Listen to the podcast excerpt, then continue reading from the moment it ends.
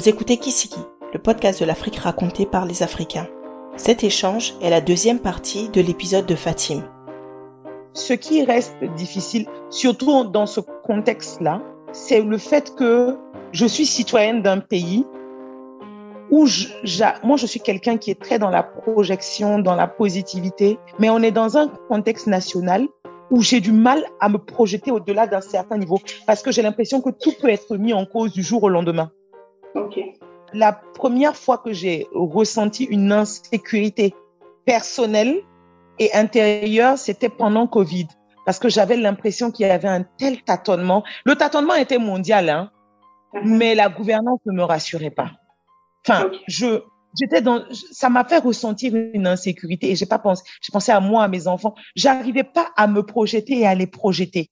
Et ça, pour moi, c'est difficile jusqu'à maintenant parce qu'on est toujours dans ce, cet entre-deux-là et je dirais même dans une insécurité. Hein, le pays traverse une insécurité mm. nationale. Et aussi la, la mentalité du, le, le, fait de faire comprendre aux gens que ensemble, on peut gagner plus. Moi, je leur dis, je préfère qu'on soit 10 à se partager un milliard que de gagner toute seule 100 millions. Mm. C'est le même montant, mais ça ne m'exalte pas de la même manière du tout. Mais ça, on y travaille. Dans le milieu de la formation et du coaching, j'ai des collègues avec qui on partage de mieux en mieux les mêmes visions, mais ça ne reste pas la vision la mieux partagée. La les gens réfléchissent en termes de si tu gagnes, c'est que je perds, alors qu'on peut gagner ensemble. On peut s'unir pour faire mieux. On peut, on peut juste se faire monter. Moi, je, mon blog a changé euh, de, de face quand je suis rentrée, je parlais des choses que je voyais là-bas parce que mon but, c'était de pouvoir euh, les garder en trace écrite pour que mes enfants puissent lire tout ça après parce que pendant l'expatriation, ils étaient très jeunes. Et quand je suis revenue, je me suis dit, si tu as parlé du reste de l'Afrique aux autres, maintenant parle de ton pays aux gens que tu as connus, à ceux qui te lisent d'ailleurs. Donc, j'ai décidé de parler de tous les nouveaux produits, de tous les nouveaux entrepreneurs que je découvrais avec le regard de la nouvelle Ouagalaise. Et moi, porter des gens, je te l'ai dit au début, activer des talents, faire briller des gens, montrer des gens, a toujours été quelque chose qui me plaît, qui me, qui m'exalte. Mais je me rends compte que c'est pas la chose la mieux partagée. Les gens se disent forcément qu'il y a un intérêt ailleurs. Le simple fait de, de faire connaître quelqu'un, son produit ou son service, est quelque chose qui, moi, déjà, est gratifiant pour moi on est en train de le comprendre petit à petit que tant qu'on n'est pas solidaire, on est dans un pays pauvre très endetté actuellement. On ne on peut pas être concurrent. Il n'y a pas de concurrence, il y a tout à faire. Mais c'est avec ça que je dois dealer au quotidien pour montrer qu'on n'est pas concurrent, que tout le monde peut y gagner et qu'il n'y a pas de je gagne, ou perds. On peut gagner ensemble. Bon, ça, c'est un, ça, c'est un lourd combat. on y est et on fait avec je le comprends parce qu'il y a des gens pour qui c'est naturel. Mais euh, et je trouve que ça fait partie des choses aussi qui, qui ralentit un peu ma projection. On est d'accord. Euh, je me dis, si on ne met pas des bouchées doubles, voire triples, il ne s'agit pas pour moi de construire des immeubles comme dans les autres pays ou d'avoir les mêmes trucs de croissance parce qu'on doit apprendre des autres. Mais humainement, déjà, euh, il y a des choses dont on s'est délesté sur le chemin et évoluer sans ces choses-là, pour moi, ça n'a pas de sens. On est d'accord. On est, on est d'accord. Mais je, je n'ai rien à ajouter. C'est exactement ça. Mais bon, mais quand tu rentres, c'est maintenant que tu, deals avec tout ça. Parce que moi, concrètement, on m'a demandé, tu es sûr que tu veux rentrer à Ouaga? Tu es sûr? Et, et, je ne comprenais pas quand les gens me le disaient.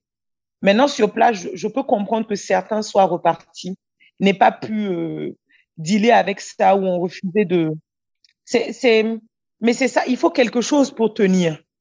Oui. il faut avoir une. Et moi, mon père, l'histoire de la médiocrité, c'est lui qui ne te laisse jamais, ne te laisse jamais prendre par la médiocrité ambiante.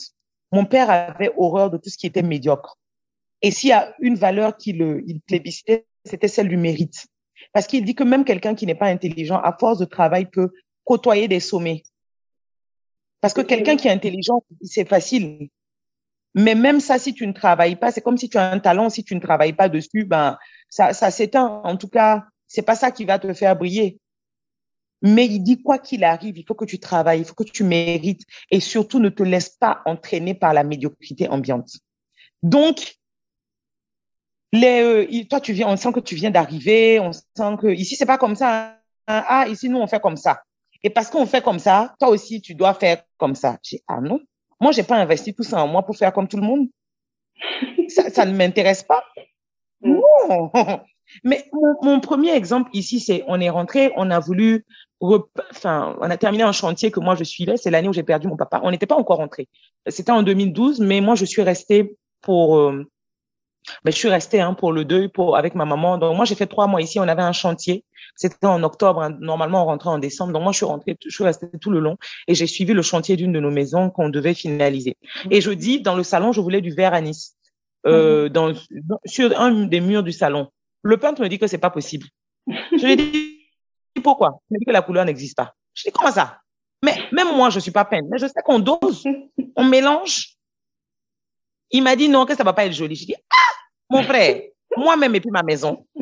Donc, il, il c'est-à-dire que comme il l'a jamais fait, il m'a dit que c'est pas possible.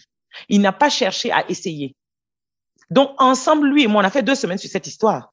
On a testé. Mon mari m'a dit, teste il met, ça sèche, tu regardes. Parce que si ça n'a pas séché, tu vas croire que tu as trouvé la réponse, la, bonne couleur en temps, il a, c'est pas bon. Parce que c'est l'effet séché qui compte. Donc, bref, on, le fait jusqu'à ce qu'on trouve ma teinte. Et on a mis ça. Mais on a mis ça. Le monsieur venait chez moi. Il avait fini le chantier, il, il travaillait plus dessus, mais il revenait tous les matins et puis il mettait ses mains sur les hanches et puis il dit, ouais, madame, yanere. c'est lui-même qui me dit que c'est trop joli. Parce qu'il est émerveillé par son propre travail. Je lui ai dit, mais tu m'as dit que c'était impossible, tu n'as jamais essayé. Mais ce qui me, parce que je connais la mentalité d'ici malheureusement, il va même pas aller chercher à tester d'autres couleurs. Il va proposer à de nouveaux clients ma teinte. Oui. Oui. Et ils vont les reproduire de manière identique, alors que le verre a tellement de nuances. Oui. Et mieux, il amenait chez moi ses clients à lui pour voir le mur qu'il a peint. Jusqu'à ce que je lui dise que je ne peux plus voir son pied sur mon chantier. Il peut pas mm. ramener tous les jours des inconnus dans ma maison. Ensuite, je voulais mettre du saumon dans notre chambre. Mon mari m'a dit, tu sais, Fatim, faut remettre le verre là. Parce que si tu dis de mettre ton verre à là, il n'a pas compris. C'est saumon que tu veux. Il me dit, le monsieur là va venir te mettre un marron. Il va mettre un marron dans notre chambre. Toi et moi, on va faire des cauchemars là-bas, on va pas s'en sortir. Quand tu as trouvé le verre, mets le verre là dans la paix. La prochaine fois, si tu veux, on va changer la couleur. Mais c'est un fait banal, hein? mais c'est ce qu'on vit au quotidien. Parce que la personne n'a jamais expérimenté, elle va du principe que c'est impossible. Elle n'essaye même pas. Et ça, il faut dealer avec tous les jours. Tous les jours. Covid est arrivé, heureusement, pour nous montrer que on pouvait, on pouvait se balader avec des masques on pouvait faire certaines choses qu'on disait impossibles avant, on pouvait travailler à distance. C'est venu peut-être faire évoluer certaines positions, mais le combat reste très long. C'est avec ça qu'on dit le quotidien. Des fois, c'est lassant, hein, c'est usant. Mais bon, on est là.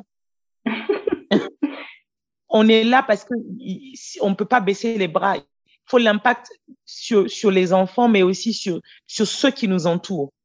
Parce que si nous, on lâche prise, comment, comment eux, eux, ils font? Si nous, on abandonne, si. Donc ça, ça fait tenir. La vision globale, la projection, ça, ça fait tenir. Mais ça n'empêche pas qu'on ait besoin de, de s'aérer des fois l'esprit.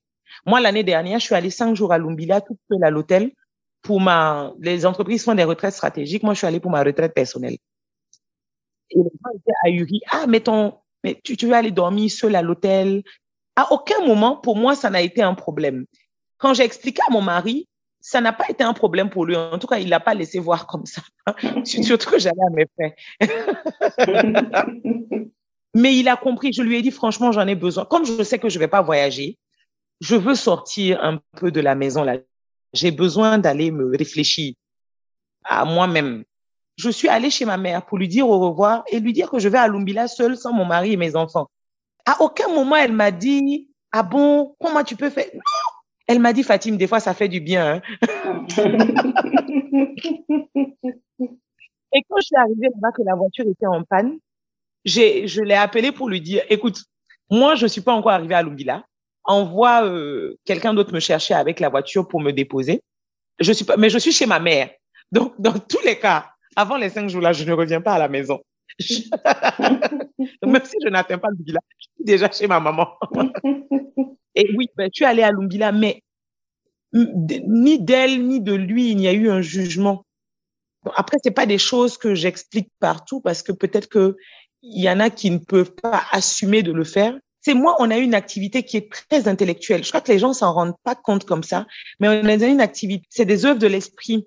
Donc les formations, je, je, fais des recherches, je les monte, je les crée, je, je, fais des jeux autour. Enfin, je suis tout le temps dans la recherche, sans compter que euh, je fais d'autres choses à côté. Mais à un moment donné, il y a de l'épuisement mental. Comment je commence à avoir des trous de mémoire ou à perdre, à chercher beaucoup de, à chercher mes mots? En ce moment-là, je me rends compte que je suis fatiguée. Et au-delà de faire des cures de magnésium, je dis j'ai besoin de souffler. Mais tu l'as si bien dit, on est beaucoup dans ma tête. Il faut qu'on se pour mieux vous retrouver.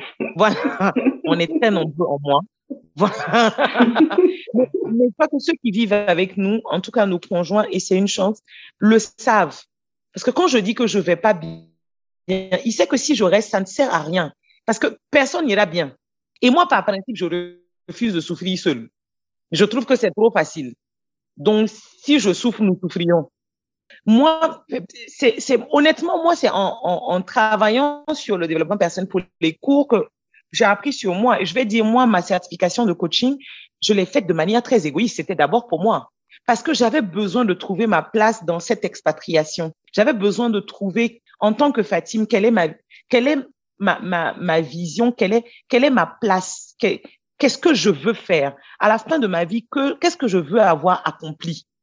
C'est dans cette quête-là que je, j'en suis arrivée parce que avec le blog, il y a beaucoup de gens qui venaient m'écrire, qui venaient me raconter leurs problématiques. Je ne voulais pas être dans le conseil. Je suis la Benjamin d'une famille, donc j'ai beaucoup de neveux. En, en gros, hein, les, les petits-enfants de mes, mes parents mm. sont 27, mes enfants compris. Donc j'ai 27 neveux et nièces. Les plus grands, il y a cinq entre nous. Donc, je suis la, la, petite tata, mais la plus proche en âge d'eux. Il y a des choses qui m'expliquent que, Inch'Allah, leurs parents ne seront jamais au courant. Parce qu'il y a des choses qui m'expliquent plus facilement. Et tant que je peux régler sans leur implication, je règle. Mais oui, quand ça dépasse certains seuils, il faut que le parent soit au courant pour être alerté. Donc, j'ai écouté les gens, accompagner ça, mais je ne voulais plus être dans le rôle du conseil parce que je trouvais pas ça pertinent. Parce que j'ai compris, surtout en expatriation, que ma problématique n'est pas ta problématique et que ce qui est impossible au, Burkina est possible dans d'autres parties du monde. Et même ce qui est impossible à Ouaga est possible à Koudougou, à Waïguia, à Dori ou à Bobo. Donc, le conseil ne m'intéressait pas. Et donc, je cherchais ces outils-là, cette chose-là qui pouvait m'aider à mieux accompagner les gens de manière, c'est-à-dire les, leur apprendre à, à pêcher et non leur donner du, du poisson. Parce que je sais beaucoup dans l'empathie. Donc, les gens avaient pris l'habitude de soulever leurs problèmes, venir déposer ça sur moi. Moi, je dors pas. Je pouvais faire trois jours, je ne dors pas pour le problème de quelqu'un, jusqu'à ce que je me rende compte que la personne dort. Donc, ça m'a, ça m'a recentré, ça m'a, ça m'a amené à, à repenser complètement euh, les choses, ma manière d'agir, ma manière d'être avec les autres. J'avais besoin de voir clair en moi. Pendant un mois, j'étais troublée, mais tu vois, comme dans les vapes, comme tourmentée, en quête de quelque chose que je ne trouve pas. Euh, c'est-à-dire, je me suis réveillée et je me suis assise sur le lit. Et j'ai dit à mon mari, j'ai trouvé. J'ai trouvé ce que je veux faire. Je veux faire du coaching. Il m'a dit, OK. Mais aussi simplement que ça. J'ai trouvé l'école, je me suis renseignée avec euh, des aînés qui étaient dedans. Et puis, il a financé l'affaire. Je pense que peut-être que lui, il avait compris vers où j'allais, mais il tenait à ce que je le découvre seul. Et puis voilà, maintenant que je me suis trouvée, c'est là que moi, ça m'a permis de connaître mes valeurs et de les classer. Moi, je sais qu'en premier, il y a le respect, en deuxième, la liberté, en troisième, la gratitude, en quatrième, la positivité. Mais donc, tout ce qui peut ressembler à un manque de respect ou à une privation de liberté, je, me débat comme une folle. Tu, tu l'as si bien dit, tu as une introvertie extravertie. Ça, moi, je l'ai découvert l'année dernière. Parce qu'un collègue m'a dit, parce que chaque fois qu'il parle, je lui dis, écoute, moi, tout ce que je cherche, c'est la paix. Tout ce qui peut troubler ma paix intérieure, je m'en éloigne. Il m'a dit, tu vois, Fatim, moi, j'ai lu un livre et, et, et maintenant, je nous comprends. Parce que, en vérité, moi, je peux être seule, je peux vivre seule et ça ne me fatigue pas. J'ai d'ailleurs besoin de moments de solitude comme ça où je suis seule avec moi-même, même dans la maison. Pour recharger. voilà, pour recharger. Oui, et je me déconnecte sans état d'âme. C'est, je, non, je pense à moi et je me, je me recharge, comme tu dis, je recharge les batteries. Et il m'a dit, oui, ça, c'est une attitude. Parce que les gens peuvent penser comme ça que, ouais, j'aime être avec du monde et tout ça tout le temps. C'est quelque chose qui peut me plaire, mais pas tous les jours. Définitivement. Et puis, c'est pas avec tout le monde que j'ai envie d'être. Et ça ne me pose pas un problème. Et j'ai un truc que je dis aux gens. Moi, ce que l'expatriation m'a appris, surtout Madagascar, c'est de ne pas demander aux gens, et toi? Je demande à très peu de personnes comment ils vont. Et toi? Parce que des fois, honnêtement, ça m'intéresse pas de savoir comment tu vas. Mais bon, quand je le dis, les gens peuvent être choqués. Mais des fois, ça m'intéresse pas, en fait, de savoir comment tu vas. Tu me poses une question. Coucou Fatim, comment tu vas? Je dis, bien merci. Parce que le et toi a tellement d'implications que quand je ne suis pas apte à le gérer, je ne le demande pas. Et je suis OK avec ça. Ce que tu vas en penser, si tu m'as contacté pour t'épancher, tu vas finir par me le dire. Mais ça va pas venir de moi. Quelqu'un m'a déjà dit, mais tu demandes pas comment moi je vais. J'ai dit, ah, si tu as envie de me dire, tu vas me dire. Mais honnêtement, à l'étape où on est, ça ne m'intéresse pas. Il me dit, ah, je dis, non. je n'ai pas le temps de gérer ton et toi actuellement. Donc, si tu, dans l'intention, c'était de me dire comment tu vas, c'est formidable. Mais, enfin, va droit au but, quoi. Si tu n'assumes pas assez qui tu es, ce que les gens vont penser va te faire prendre des décisions qui ne sont pas toi. Et moi, ça, ça m'intéresse pas. Parce que quand moi, je suis même avec des personnes qui troublent ma paix intérieure, je suis arrivée à une étape où il y a des énergies que je ne supporte plus et je ne fais pas semblant de les supporter. Je, ne veux plus être en lien avec ce type d'énergie. Ça ne m'intéresse pas, ça, je ne veux pas. Et, et je fais en sorte que tu ne me vois plus. Moi, je fais pas la bagarre. Je disparais de ta vie mais d'une manière tellement soft. Mais le problème, c'est que je dis pas, je te veux pas de mal. Jamais. Mais je peux en arriver, quand je te sors de ma vie, à oublier que tu as existé. Ça peut être troublant pour l'autre, mais je suis très entière dans tout ce que je fais. Et cette capacité à oublier les gens, c'est extraordinaire. Mais je crois que c'est des boucliers internes que des personnes comme nous aussi ont. Et que j'assume. Ça ne me fatigue pas parce qu'il y a des choses avec lesquelles je n'ai aucune envie d'être en lien. Ça ne m'apporte rien et je ne peux pas, je peux pas être à cette étape-là, après 35 ans, à me, à me contenter d'eux ou à m'accommoder d'eux. On est tous adultes et on n'a pas à subir les humeurs bizarres de personnes qui décident d'être volontairement nocives. Mm. Donc, j'ai lu un livre qui s'appelle Ta deuxième vie commence quand tu découvres que tu n'en as qu'une. Elle est de Raphaël Giordano, je crois. Moi, c'est là-bas que j'ai appris le terme empathie sèche et empathie mouillée. Je ne peux pas rester dans l'empathie sèche, dans l'empathie mouillée, parce que je ne suis pas objective. Donc, j'ai glissé dans l'empathie sèche. Et le fait de glisser dans l'empathie sèche et d'avoir de plus en plus d'outils professionnels pour accompagner les gens à développer mon intuition. Parce que ça, c'est quelque chose que j'ai et que j'ai longtemps fui, que j'ai longtemps écarté, parce que je crois qu'à un moment donné, ça m'a fait peur. Mais je me suis rendu compte que c'est pour moi, c'est en moi. Mais comme je n'avais pas le temps de m'écouter et que j'étais flouée par, j'étais dans le flou des problèmes des autres, je n'arrivais même pas à me concentrer assez pour lire des signes qui m'apparaissaient. Mais c'est des, avoir la conviction sur quelque chose sans savoir pourquoi. Et, et, et c'est en, en, en, me déchargeant des problèmes des gens, parce que moi, il arrive que j'arrête des coachings pendant trois mois, quatre mois, où je n'en prends aucun parce que je ne veux rien entendre. Je, je, veux, moi, me charger. Je ne suis plus en état d'écouter de manière objective des problématiques d'autres personnes. Et je leur dis, actuellement, je ne reçois pas de coaching. Point. Et puis, ça s'arrête là. Tu peux pas me forcer. Et, et cette intuition-là, parce que moi, il m'arrive de lire un livre, de voir un événement, de voir un fait en circulation, de, de vivre une situation qui me fait penser à quelqu'un et je, je, je ressens le besoin de lui dire ou de lui envoyer le passage du texte ou de lui raconter l'histoire ou de la remercier parce que c'est c'est venu peut-être me rappeler que je l'avais pas assez remercié pour quelque chose qu'elle avait fait pour moi ou juste quelque chose qu'elle n'a pas fait et qui m'a apporté. Je, j'envoie ça à la personne et à chaque fois, mais à chaque fois, la personne me dit Fatime, tu ne sais pas ce que tu viens de me faire. C'est comme si tu, tu venais répondre à un questionnement que j'avais actuellement.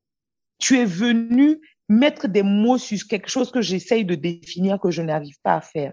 Tu es venu m'apporter une réponse. Tu es venu soulager quelque chose. Tu es venu décanter une situation.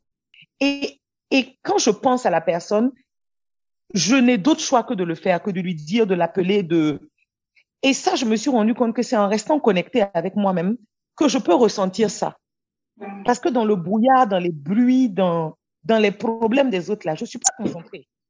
Et donc, je les aide moins. Mais cette intuition, je l'ai longtemps fui parce que j'avoue que j'ai eu des intuitions qui m'ont fait sérieusement peur, moi-même.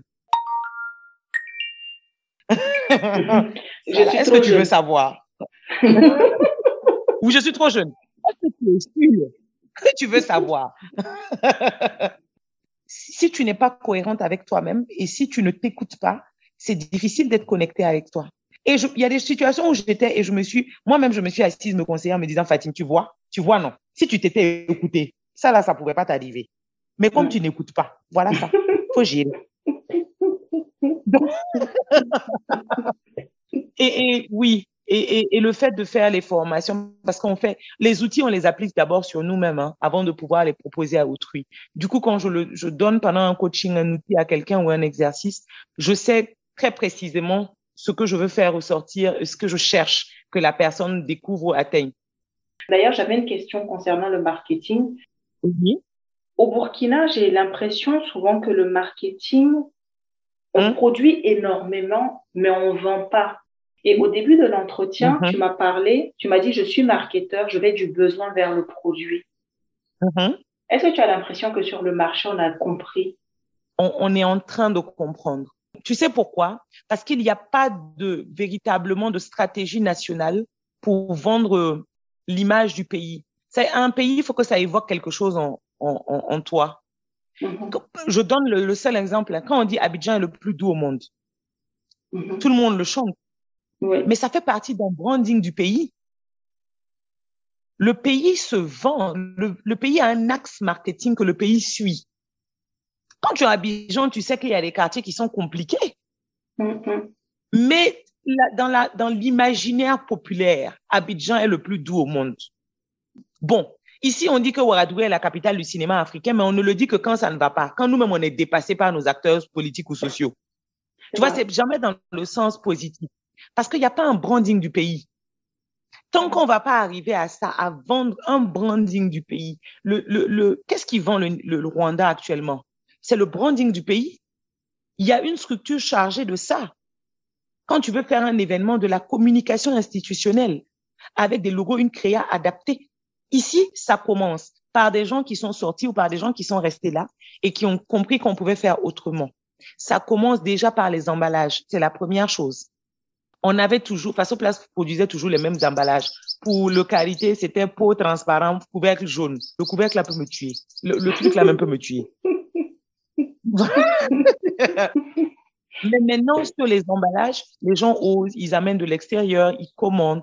Mais le problème, c'est que quand il y a pas, il y a peu d'acteurs qui, qui en ont, et donc on se retrouve avec les mêmes, les mêmes emballages. Mais ça, c'est pas grave. Après, chacun va y mettre son logo, mais il y a une évolution. Mais sur ce plan-là, non, parce que le pays n'a pas d'axe stratégique de vente. Ben, les individus, c'est pas notre manière de faire. Le Burkinabé se dit que tant que c'est beaucoup, tant que c'est, tant que c'est fait, c'est bon.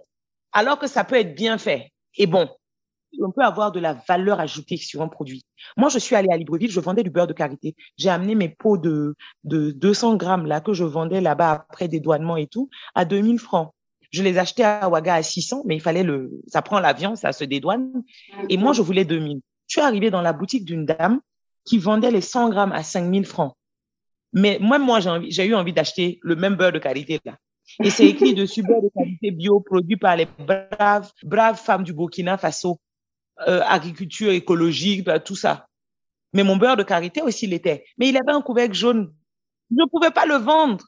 C'est-à-dire que on sait que c'est le même beurre de karité, mais l'autre là est chic. Il est beau. Parce que ce même beurre de karité a été pris au Burkina chez nos braves femmes, comme on dit, amené en France, emballé et a été distribué dans d'autres pays du monde. Donc, le branding, ça, ça passe déjà par l'amour du beau. Pas faire de l'à peu près et se dire que ça va aller. Ça se traduit par tous ces lignes, même dans les finitions de nos maisons. on se dit ici que tant que ça a quatre murs, tout va bien. C'est vous cherchez les chichis, vos choses de blanc là. Alors que les murs, les murs n'ont pas besoin d'être que quatre, ils doivent être droits et ils doivent être beaux. Il y a un minimum de finition. Donc ici, là, il y a, il y a, il y a, y a les chanteurs, il y a un humoriste, là, Moussa Petit Chargent, qui a chanté là, bon, pour le pouvoir passer en disant que voix et les étalons ont un problème de finition, mais tout le pays a un problème de finition.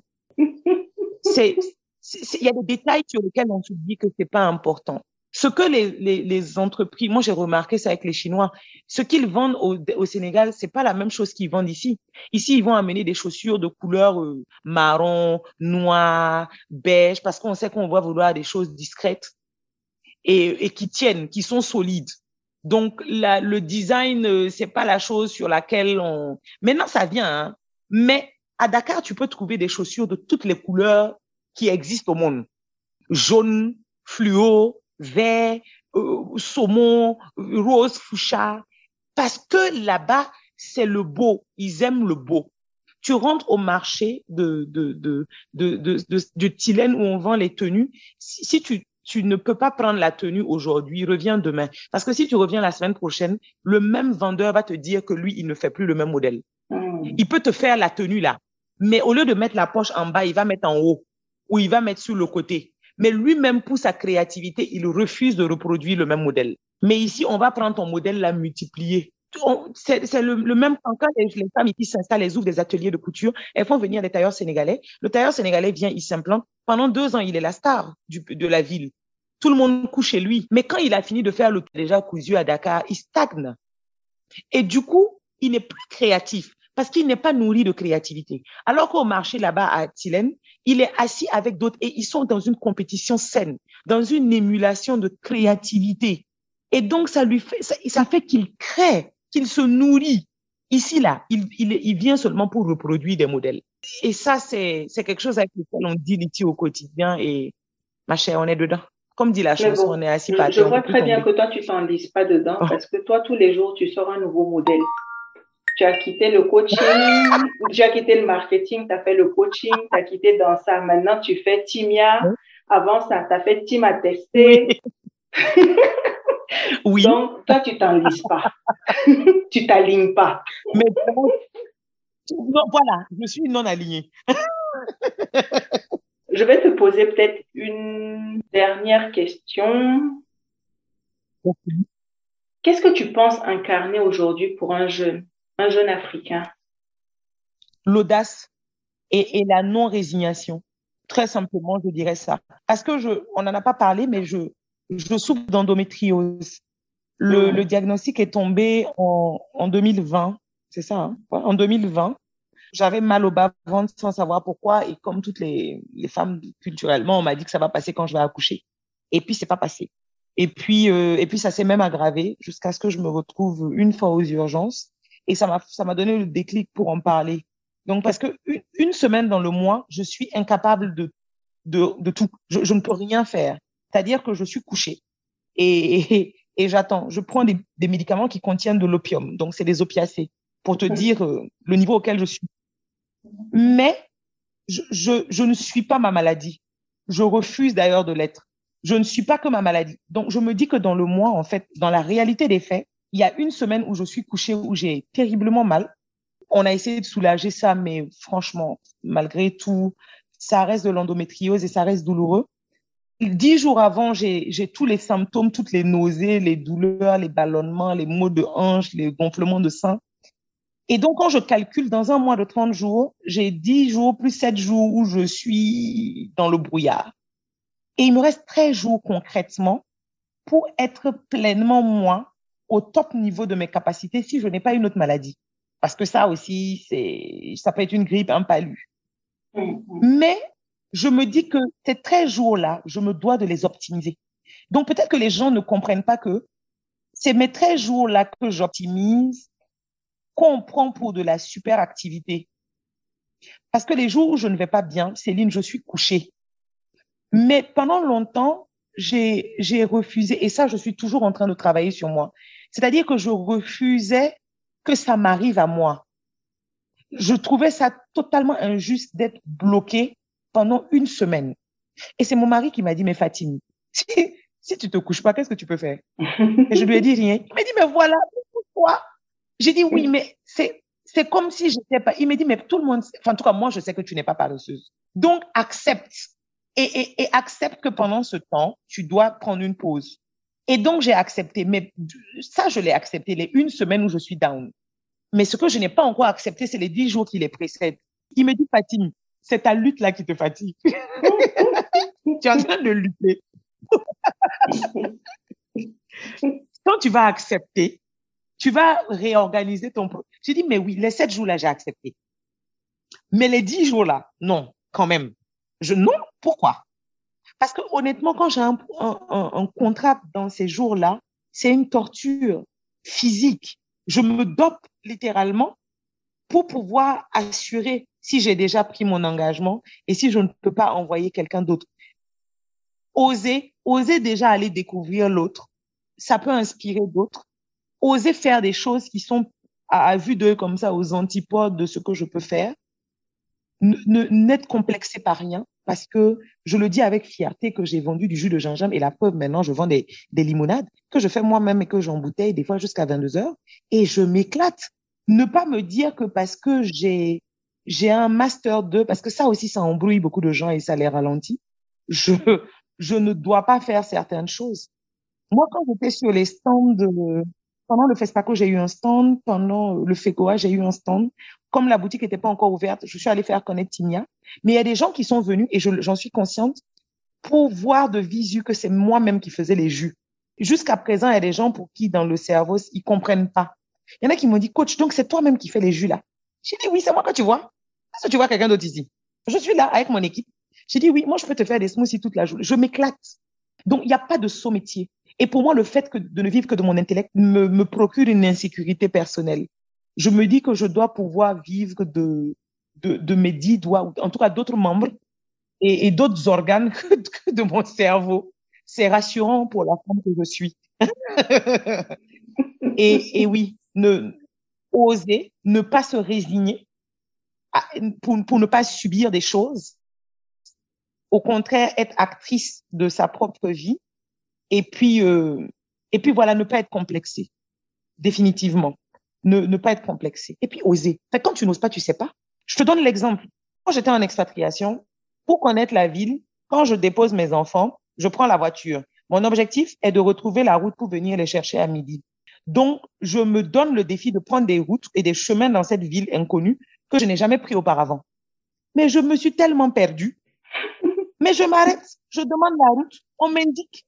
Parce que mon objectif, c'est que je récupère les enfants à 12 heures. Ça, c'est ma limite. Parce que quand même, il faut que je sois une aventurière, mais une aventurière réfléchie, qui, qui quand même gère des enfants. Donc, je les dépose à 8 heures et puis je me perds dans la ville. Mais je sais que si je me suis perdue une fois sur un chemin, je ne vais pas me perdre deux fois. Et tant que j'ai ma bouche pour demander aux gens, je ne peux pas me perdre. Donc, je m'arrête, je demande, on me, je dis, je t'achète, on me dit, madame, vous êtes loin. Hein? J'ai dit oui, bon, indique-moi. C'est comme ça que j'ai découvert toutes les villes où je suis allée. Je suis sortie pour volontairement me perdre. Et puis prendre des chemins. Il y a des coins où moi-même j'arrivais et puis je me dis, ah, Fatim, voilà comment quelqu'un peut se retrouver dans les faits divers. Ici, là, comment tu vas expliquer que toi, tu es arrivé ici? Comment, si on explique que quelque chose t'est arrivé ici, comment tu peux te justifier même à la police ou à l'hôpital? Tu peux pas. Donc, je me parle à moi seule, mais ça va pas m'empêcher demain de prendre un autre chemin, juste pour, pour, tu vois, pour revenir à la valeur liberté. Parce que je veux être autonome dans la ville où je suis. Je veux pas être dans des carcans où on est obligé d'aller me déposer, d'aller me ramener, d'aller me...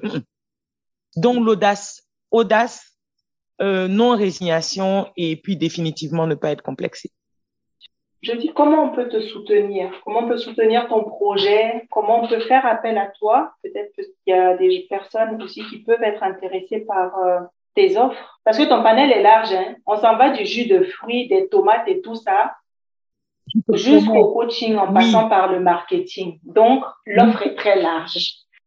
Très large. Actuellement, je vends de l'encens et des tasses en terre. Tu vois, il y, a des, il y a des activités que je mène dont je ne parle à personne j'ai, si tu veux, là, mes acheteurs, c'est ma famille, mes amis, mais ben, ceux qui savent.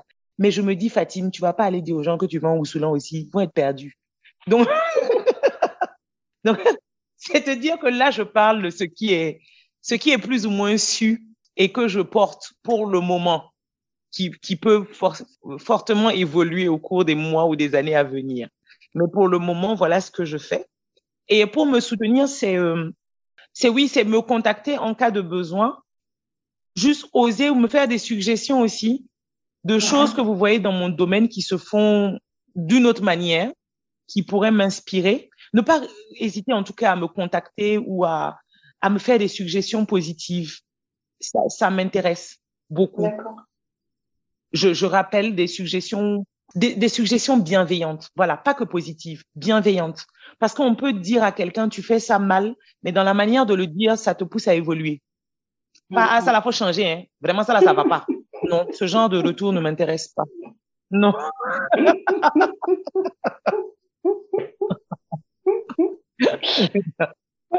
Donc, pour le coaching individuel, le coaching de groupe en entreprise, je suis dispo pour les formations des team building c'est mon kiff.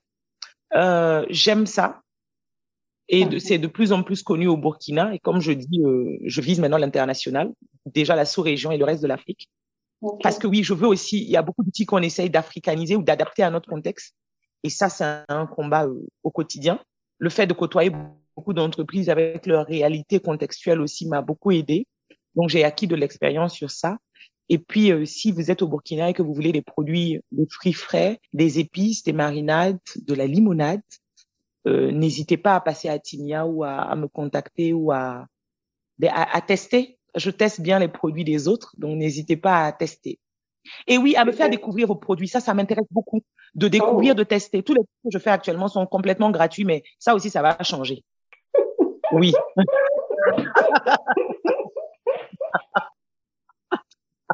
Parce que j'en suis maintenant à... Bah, j'investis, hein, c'est mon argent que je prends pour tester les produits des gens. Il y en a qu'on m'offre, bon, de plus en plus d'ailleurs, mais ce n'est jamais plus que ce que j'achète moi-même avec mon propre argent pour encourager, pour essayer. Et du coup, dans mes, tests, là, on me stresse pas. Hein. C'est moi qui achète, c'est moi qui teste. Tu peux pas me dire combien de temps je teste. Non, quand on va arriver à l'étape où on doit payer là, même ça, je vais te dire, parce que si je teste que ça m'a pas plu, même si tu m'as payé, je peux pas venir dire que c'était bon. Donc, il faut que les gens qui vont me contacter aussi le sachent. Si je teste, c'est que je teste et que je te dis honnêtement ce que, ce que je pense du produit ou du service et comment tu peux mieux le faire? Mais si ça ne me plaît pas, je ne peux pas en parler. Mais vraiment, je peux pas faire semblant. Et je crois que ceux qui me lisent depuis longtemps vont savoir si je suis sincère ou pas. Et cette crédibilité-là, j'ai mis trop de temps à la bâtir pour venir lui tordre le cou maintenant. Donc voilà, je suis ouverte aux échanges bienveillants. Je pense que je t'ai posé toutes les questions que j'avais. Est-ce qu'il y a quelque chose que tu aimerais rajouter? Aux, aux, jeunes filles qui nous écoutent et aux parents des jeunes filles, surtout en expatriation, c'est important que les enfants aient des réserves d'amour assez importantes qui leur permettent d'affronter la vie après. Parce que les réserves d'amour, ça sauve. Les réserves de bienveillance, ça sauve. Surtout une jeune fille ça te permet d'échapper à certaines choses. Parce qu'une fille peut tout faire pour avoir des revenus, de l'argent ou une position. Mais quand elle a des réserves d'amour, elle est assez confiante pour ne pas se laisser déstabiliser par un petit je t'aime ou par une, un semblant de marque d'affection qui peut la faire vaciller à tout moment. C'est très important parce que je crois que les gens s'en rendent pas compte. Je crois que ce qui me fait tenir aussi, et peut-être dont j'ai pas parlé parce que je viens de m'en souvenir, c'est le fait que je ne cherche pas de l'amour. Parce que c'est quand tu cherches de l'amour que tu es, tu es, tu, le, le regard des autres, tu te soumets, tu fais comme pour, et tu as peur de ne pas plaire ou d'être jugé ou, ou, ou. Mais moi, j'ai, moi, je dis, moi, j'ai reçu assez d'amour dans ma famille seulement pour vivre plusieurs vies. J'ai, donc, je ne suis pas en recherche d'amour, de, non. C'est, donc, ça me fait pouvoir m'exprimer librement, assumer ce que je dis et ce que je fais, parce que je suis pas, je ne me dis pas que si je dis ça, la personne va moins m'aimer. C'est-à-dire, l'amour que je reçois, c'est en bonus. Ça ne vient pas combler un vide que je n'ai pas. Ça, c'est très important. Mais ça, ça ne se passe que dans l'accompagnement des enfants. Il faut de, voilà, il faut, il faut des réserves d'amour à tous les enfants pour pouvoir affronter la vie parce qu'elle n'est pas toujours rose. C'est ça qui te fait tenir. Moi, il y a des choses que je n'ai pas faites, que je n'ai pas expérimentées parce que je me suis dit, Fatime, tu ne peux pas faire ça à tes parents. Ils n'ont pas fait tout ça là. Pourquoi toi, tu viens de faire ça pour gâter leur nom? Pourtant, j'avais la possibilité de le faire sans que peut-être personne ne le sache. Mais. Dis-nous, dis-nous, comment on est en train de tout dire quoi, par exemple? ah, j'ai oublié, j'ai dit qu'on ne faisait pas le buzz. N'est-ce pas? Mais je me suis rendu compte qu'il y a des choses que je pouvais faire parce qu'on m'a accordé cette confiance-là, parce qu'on m'a donné des réserves d'amour et on m'a fait assez confiance pour me laisser partir. Je suis partie, j'avais pas 18 ans, mais on, on m'a fait confiance. Et j'avais pour but de ne pas trahir cette confiance-là. Et ça, c'est important. Donc, les réserves d'amour, franchement, c'est super important. Je ne parle pas de pourrir, de gâter, non, mais de donner assez de réserves d'amour et de confiance en l'enfant pour qu'il puisse demain, avec ou sans fou, affronter la vie. Ça vaut pour les garçons, mais c'est très important pour les filles. Parce qu'il y a des filles qu'un petit je t'aime déstabilise. Parce que une amie, c'est dans tous les, les, toutes les relations, hein, que ce soit personnel avec un ami, une amie, euh, un conjoint, une copine, un petit ami, c'est ce petit, ces petits signaux d'amour dont elles manquent là, qui font qu'elles restent dans des situations toxiques ou que normalement elles ne doivent pas vivre, qui leur font bafouer toutes leurs valeurs, tout simplement parce qu'elles se croient aimées. Pas elles se sentent, elles se croient aimées. C'est ça qui permet dans les milieux professionnels de ne pas subir un patron nocif ou une personne nocive ou qui te fait des coups bas, mais parce que tu te sens quelque part reconnu ou faisant partie d'un cercle, où tu te dis que tu as trop la chance de connaître telle personne ou que telle personne te considère ne serait-ce qu'un petit peu. Donc tu te fais manipuler tout simplement parce que tu n'as pas de réserve d'amour et que tu enquêtes de, de cet amour-là d'autrui. Donc si j'ai une exhortation pour les parents, c'est ça franchement, donner de l'amour pour que la personne en ait et puisse avoir même des réserves pour demain, pour quand on sera pas là. Et moi, je le dis, mon père m'a donné, mon père et ma mère, ma mère est toujours là, Dieu merci, mais mon père m'a donné sait de confiance pour que je ne diabolise pas les autres hommes et que j'ai assez de, je sais qu'on m'a aimé, je sais que j'ai été aimé, je sais que j'ai, ça, ça n'a jamais été quelque chose que je cherche. Quand je cherche, c'est pour venir compléter cet amour-là, mais pas pour que ça, ça vienne combler le vide. Pourtant, il est parti, bon, selon moi, il est parti tôt, parce qu'il est parti, moi, j'avais 25 ans, 25, 26 ans. Pour moi, c'est jeune. Mais je, je, il me manque, mais cet amour-là, personne ne peut venir me dire que euh, il va le remplacer ou le combler, parce que il n'y a pas à combler, ça reste. Donc, faites en sorte d'aimer assez vos enfants et de leur donner des réserves d'amour et de confiance pour pouvoir affronter le monde, surtout en expatriation. Parce que dans l'expatriation, les enfants qu'on amène, on parle de nous, de nos vies de famille, de nos enfants, mais on oublie que eux aussi, c'est des enfants en expatriation qui vont de pays en pays et qui, à un moment donné, peuvent rentrer dans une certaine forme de détachement parce qu'ils connaissent des amis qui sont obligés de quitter tous les deux ans, trois ans, cinq ans mais il leur faut assez de réserve d'amour et de confiance pour pouvoir quitter les, personnes sans être, euh, comment dire, sans s'effondrer complètement. En leur donnant assez d'amour et de confiance pour se dire que c'était une étape dans leur vie et que c'est des gens qu'ils pourront retrouver. Dans l'expatriation, c'est très important. On parle beaucoup de nous, de nos conjoints, mais la place de l'enfant expatrié aussi à beaucoup explorer. Parce que j'en ai écouté, et ou d'enfants d'anciens expatriés. Il y en a qui ont très vécu, très bien vécu la chose, mais il y en a que que ça a complètement perturbé, même dans leurs relations interpersonnelles. Ils ont peur de toutes sortes d'engagements parce qu'ils se disent que tout le monde peut les quitter du jour au lendemain. Donc, l'amour l'a donné ça aux enfants. Surtout quand les enfants euh, vont dans des pays où ils peuvent être celui qui est différent. On est d'accord. Moi, c'est à Madagascar que c'est la première fois, et je m'en suis pas rendu compte jusqu'à ce qu'elle m'en parle. C'est la première fois que ma fille était la seule noire de la classe. Parce que nous, on a toujours été expatriés en Afrique noire. Et donc, elle a jamais été une minorité. Mais à Madagascar, je crois en grande, en, en, moyenne section, où elle était la seule noire de la classe. Et lui, un jour, on était comme ça sur le chemin du retour. Elle m'a dit, maman, moi, je suis trop noire. Je lui ai dit, trop noire, comment ça? Elle me dit, oui, on m'a, on m'a dit que je suis trop noire. Je lui ai dit, mais par rapport à qui? Je dis, mais moi, je suis noire. Bon, ton père est noir. Bon, lui, il est un peu plus brun que moi. Il est un peu plus clair. Mais ça, ça lui est venu quand sa petite sœur est venue, les jumeaux, dont une petite sœur qui a le même temps que son père.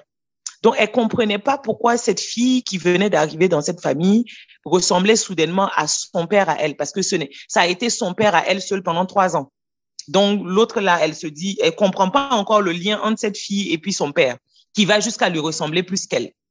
Et je lui ai dit, oui, et j'ai pris des exemples. Mais tu vois, maman, toi et moi, on a le même temps. Et j'ai cité mes nièces, tu vois, Dalila. Dalila est noire, mais c'est joli. Et j'ai pris comme ça les exemples. Mais j'ai pris le soin le lendemain, quand je suis arrivée à l'école, je leur, j'ai dit à la maîtresse, ma fille m'a dit qu'on lui a dit qu'elle était trop noire. Et quand je parlais, la directrice m'a écouté. Cette école était juste formidable. Kids Academy à, à, Tana, je recommande à tout le monde. Et la directrice m'a a entendu, elle m'a et, et deux jours après, quand je suis revenue, la directrice m'a dit qu'ils ont initié des cours de, comment on appelle ça?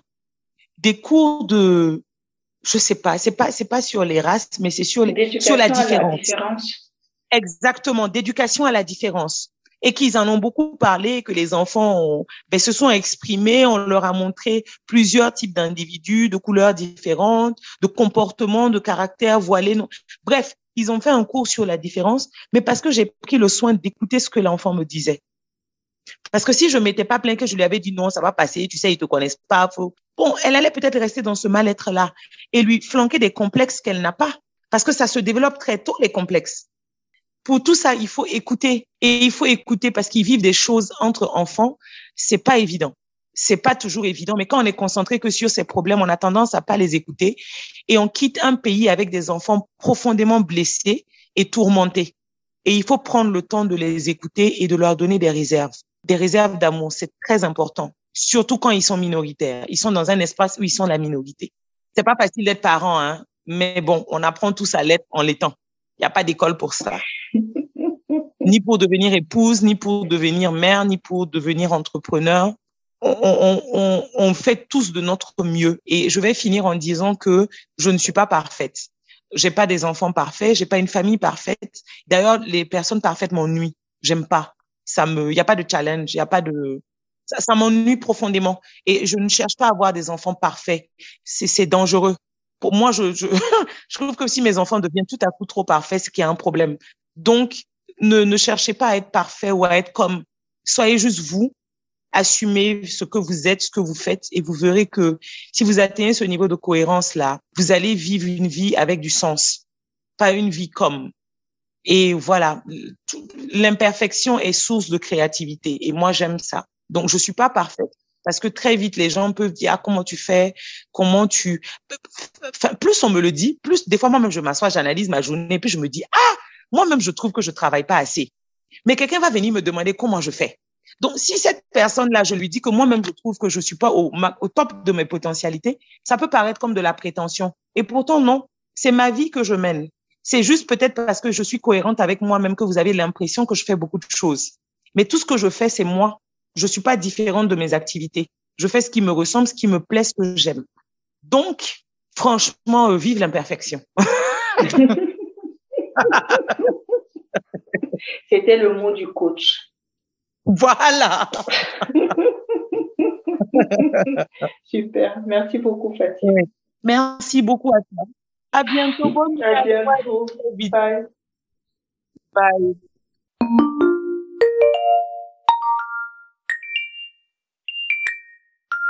Donc voilà la fin de cet épisode avec Fatim que je remercie pour son temps et sa générosité. En plus de toutes ces activités, Fatim organise des brunchs environ une fois par mois avec d'autres entrepreneurs donc si vous avez envie de passer du temps avec des personnes inspirantes et pleines de ressources, n'hésitez pas à prendre votre place. Je mettrai en descriptif les différents liens de Fatim pour que vous puissiez euh, suivre ses activités. J'espère que cet épisode vous a plu. En tout cas, moi, j'ai pris beaucoup de plaisir à l'enregistrer. N'hésitez pas à me laisser un commentaire sur les réseaux et le noter sur Apple Podcast et Spotify. C'est comme ça qu'il pourra remonter dans les recherches. Je vous dis à dans deux semaines. D'ici là, prenez soin de vous.